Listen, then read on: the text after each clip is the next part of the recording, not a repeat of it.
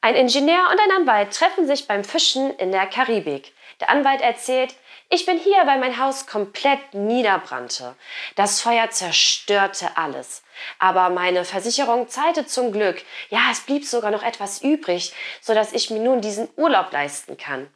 Das ist aber ein Zufall, sagt daraufhin der Ingenieur. Ich bin hier, da eine Überschwemmung mein Haus und all meine Sachen zerstörte.